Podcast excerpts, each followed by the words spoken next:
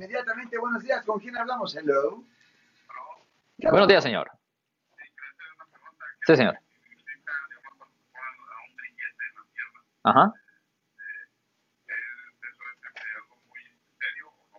Well, eh, depende. ¿Cuándo le ponen el griete? ¿A cuál, ¿En cuál punto del caso le ponen el griete? Por ejemplo, si una persona...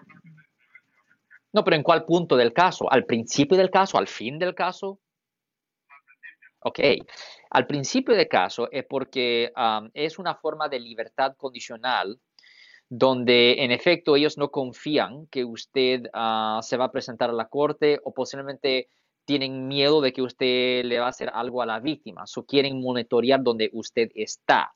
Um, uh, generalmente cuando una persona tiene que ponerse un monitor, el caso es más serio que el promedio de eh, un caso de ese mismo tipo.